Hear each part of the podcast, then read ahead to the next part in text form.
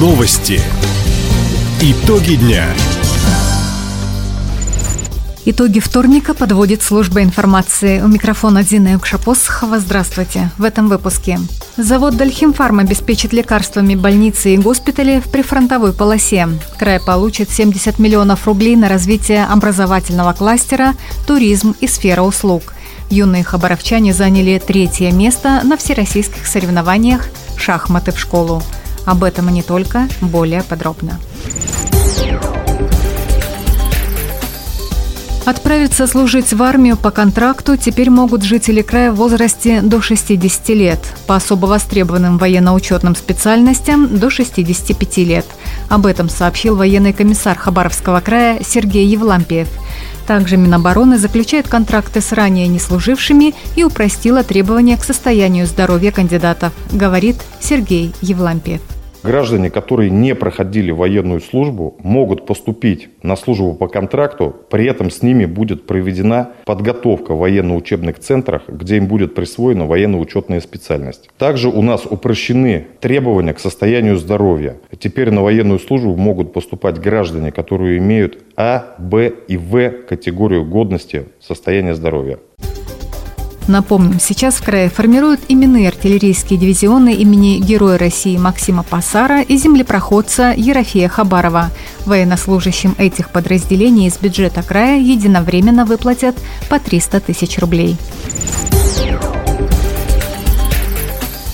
Хабаровский завод «Дальхимфарм» отправит в зону военной спецоперации и Белгородскую область более тонны лекарств собственного производства. Через волонтеров больницы и госпитали получат парацетамол, фурацилин, валерьянку, новокаин, анальгин, левомедицин и другие препараты. Это будет уже пятый гуманитарный груз от единственного на Дальнем Востоке фармацевтического завода. Как отметили в Краевом Минпромторге, помогают бойцам на передовой и другие предприятия региона.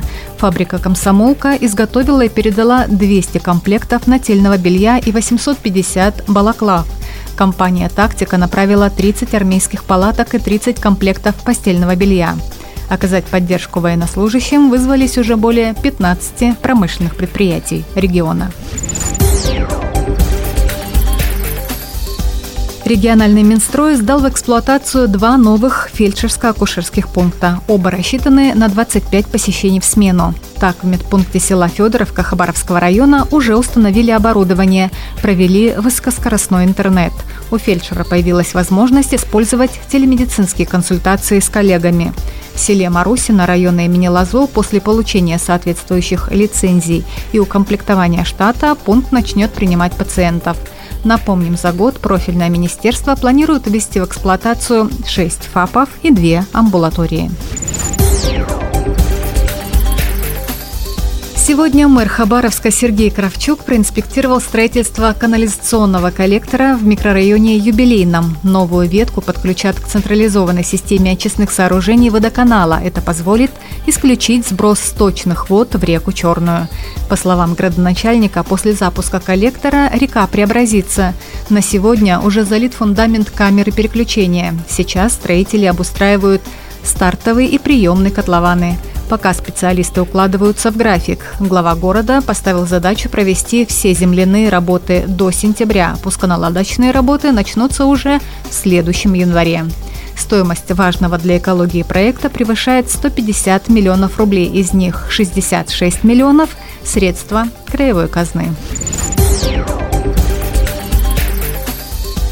Еще один образовательный кластер – туризм и сфера услуг федерального проекта «Профессионалитет» появится в крае. Начать обучение по программе можно будет уже в следующем году. На создание и развитие образовательно-производственных центров регион получит 70 миллионов рублей – Краевом Минобре отметили, сегодня для индустрии гостеприимства необходимы профессионалы, способные создавать комфортные условия для потребителей. Студенты смогут освоить все необходимые профессии от соцработника и официанта до повара и графического дизайнера.